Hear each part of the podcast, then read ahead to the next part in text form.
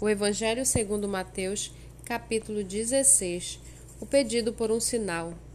Os fariseus e os saduceus se aproximaram de Jesus e, tentando-o, pediram-lhe que lhes mostrasse um sinal vindo do céu.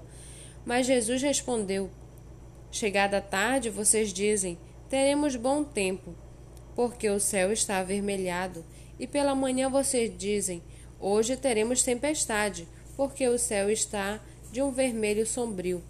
Na verdade, vocês sabem interpretar a aparência do céu, então, como não são capazes de interpretar os sinais dos tempos? Uma geração perversa e adúltera pede um sinal, mas nenhum sinal lhe será dado senão de Jonas. E deixando-os, Jesus se retirou. Ora, tendo os discípulos passado para outra margem do lago, esqueceram-se de levar pão. E Jesus lhes disse: Fiquem atentos e tenham cuidado com o fermento dos fariseus e dos saduceus. Eles, porém, começaram a discutir entre si, dizendo: Ele diz isso porque não trouxemos pão. Jesus percebeu isso e perguntou: Por que vocês estão discutindo entre vocês, homens de pequena fé, sobre o fato de não terem pão? Vocês ainda não percebem, nem se lembram dos cinco pães para cinco mil homens e de quantos cestos vocês recolheram? Nem dos sete pães e dos para os quatro mil e de quantos cestos vocês recolheram? Como não compreendem que eu não estava falando com vocês a respeito de pães? Tenham cuidado com o fermento dos fariseus e dos saduceus.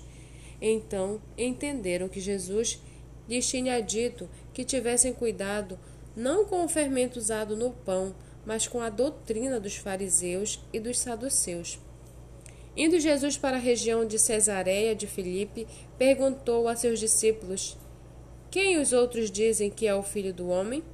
E eles responderam: Uns dizem que é João Batista, outros dizem que é Elias, e outros dizem que é Jeremias ou um dos profetas.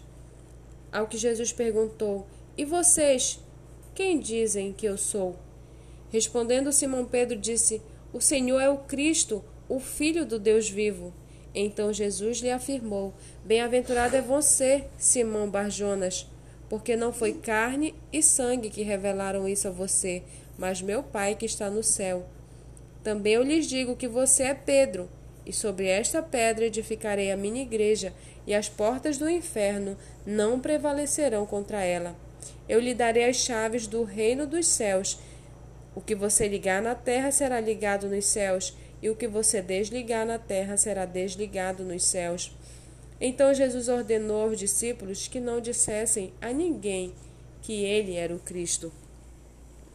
Desde esse tempo, Jesus começou a mostrar aos seus discípulos que era necessário que ele fosse para Jerusalém, sofresse muitas coisas nas mãos dos anciãos, dos principais sacerdotes e dos escribas, fosse morto e no terceiro dia ressuscitasse. Então Pedro, chamando-o à parte, começou a repreendê-lo e dizendo: Que Deus não permita, Senhor, isso de modo nenhum irá lhe acontecer. Mas Jesus, voltando-se, disse a Pedro: Sai da minha frente, Satanás. Você é para mim uma pedra de tropeço, porque não leva em consideração as coisas de Deus e sim a dos homens. Então Jesus disse aos seus discípulos: Se alguém quiser vir após mim, negue-se a si mesmo, tome a sua cruz e siga-me. Pois quem quiser salvar a sua vida, a perderá, e quem quiser perder a vida por minha causa, esse a achará. De que adianta uma pessoa ganhar o mundo inteiro e perder a sua alma? Ou que dará uma pessoa em troca de sua alma? Porque o filho do homem há de vir na glória de seu Pai com os seus anjos, e então retribuirá a cada um conforme as suas obras. Em verdade lhes digo que dos que aqui se encontram, existem alguns que não passarão pela morte até que vejam o Filho do Homem vir no seu reino.